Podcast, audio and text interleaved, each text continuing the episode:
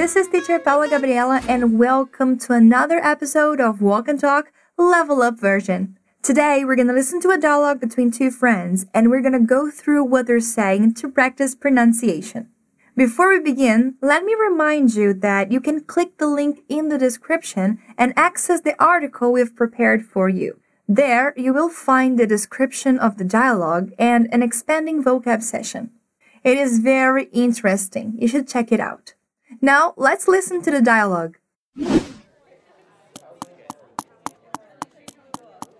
Will you stop that? It's driving me crazy. What is? The pen tapping or the leg bouncing? Both. I can't focus on anything but the sound. Can't you sit still? You know I can't. Have you met me? Look, I know you're just nervous about the exam, but I'm this close to slapping you over the head. Fine, I'll try, but I make no promises. Ah, much better. Now I can hear myself think. Chris! All right, did you get it? Let me give you the context. Leslie is irritated because Chris can't stop moving. So she's asking him to calm down and stop because she's going crazy. Listen to it one more time. Will you stop that? It's driving me crazy. What is? The pen tapping or the leg bouncing? Both. I can't focus on anything but the sound. Can't you sit still? You know I can't. Have you met me? Look, I know you're just nervous about the exam, but I'm this close to slapping you over the head. Fine, I'll try, but I make no promises. Ah, much better. Now I can hear myself think. Chris! Great. Now we're going to analyze this dialogue and explore these new words. Oh, one more thing. Repeat the words with me out loud, okay? It's important to hear ourselves when we're learning a new language. The conversation begins with Leslie saying, Will you stop that? It's driving me crazy. Will you stop? She's asking him to stop.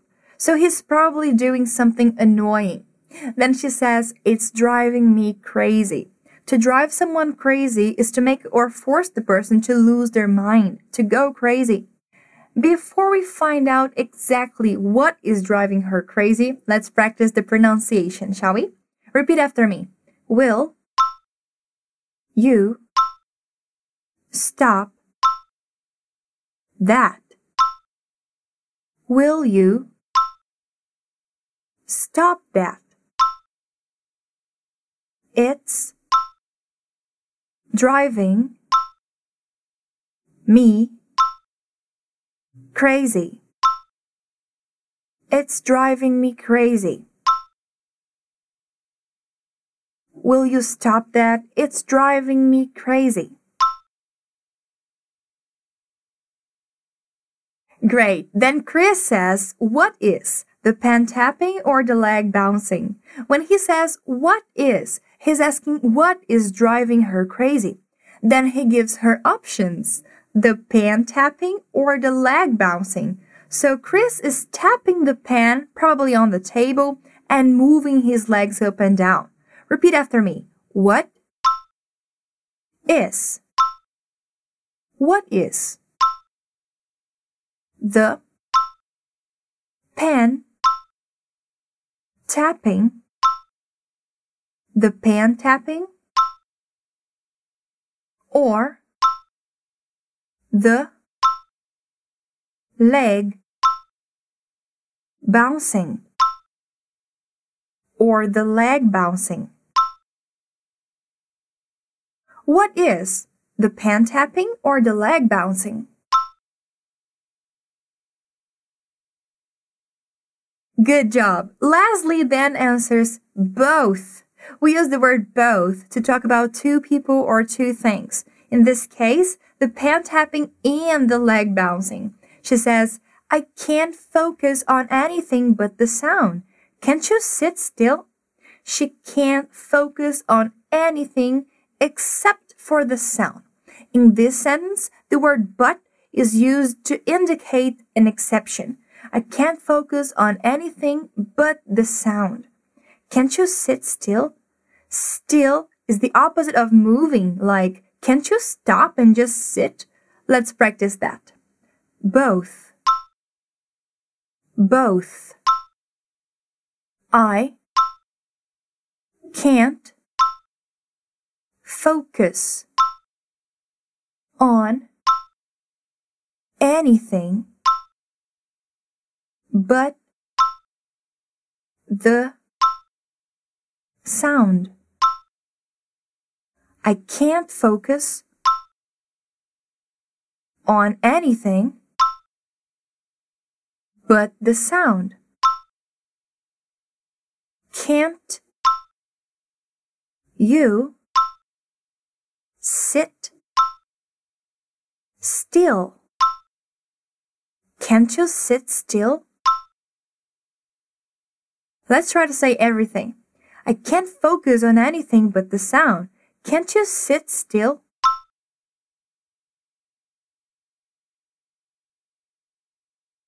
I can't focus on anything but the sound. Can't you sit still?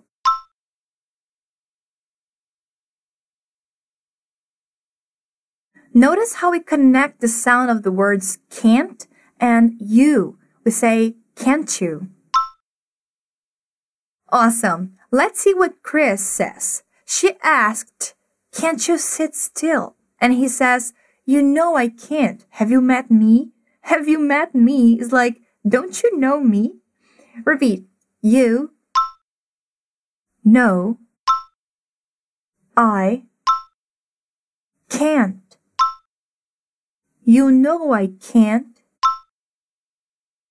Have you met me? Have you met me? You know I can't. Have you met me? Good. Then Leslie tries to calm him down, but she still says she's annoyed. She goes, Look, I know you're just nervous about the exam, but I'm this close to slapping you over the head. I know you're nervous about the exam, but I'm this close to slapping you over the head. Oh my god, violence. When she says I'm this close, it's like she's showing him with her fingers how close she is to slapping him. Let's go. Look.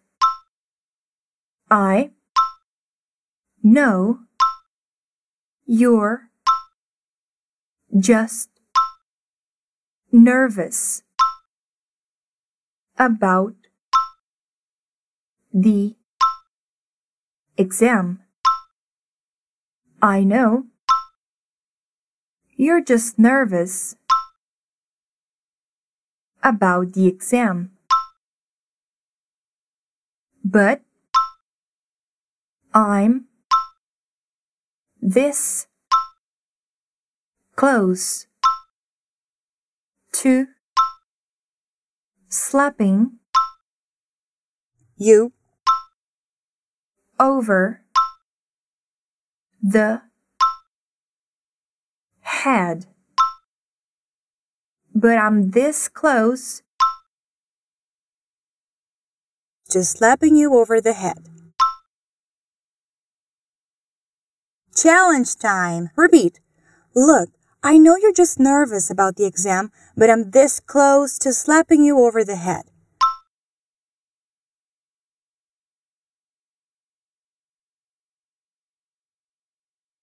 Look, I know you're just nervous about the exam, but I'm this close to slapping you over the head.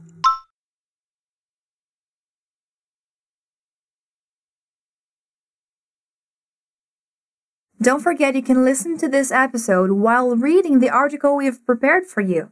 It'll help you even more. And great job. Chris says he'll try. Fine, I'll try, but I make no promises. He cannot promise anything, but at least he'll try, right? Come on, repeat out loud. Fine. I'll try. Fine, I'll try. But I make no promises. But I make no promises. Fine, I'll try, but I make no promises.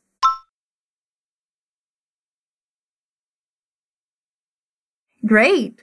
Well, this is the last moment where Leslie feels relieved. She says, Ah, oh, much better. Now I can hear myself think. Now she can finally listen to her own thoughts because he has stopped. But then immediately after that, Chris starts making noises again. And she says, Chris, like, oh, come on, man.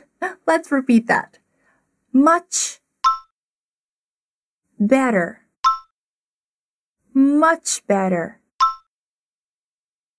Now, I can hear myself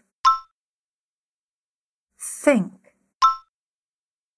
Now I can hear myself think.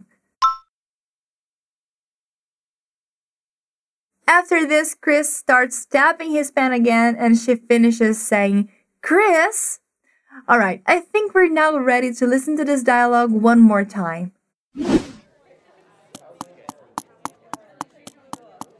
Will you stop that? It's driving me crazy. What is? The pen tapping or the leg bouncing? Both. I can't focus on anything but the sound. Can't you sit still? You know I can't. Have you met me? Look, I know you're just nervous about the exam, but I'm this close to slapping you over the head. Fine, I'll try, but I make no promises. Ah, much better. Now I can hear myself think. Chris! Awesome job. It was easier to understand it this time, right? Don't forget to check the article we've prepared for you by clicking the link you'll find in the description. Oh, and don't forget to come back here next week for a brand new episode. Thank you for staying here with me. See you later. Bye.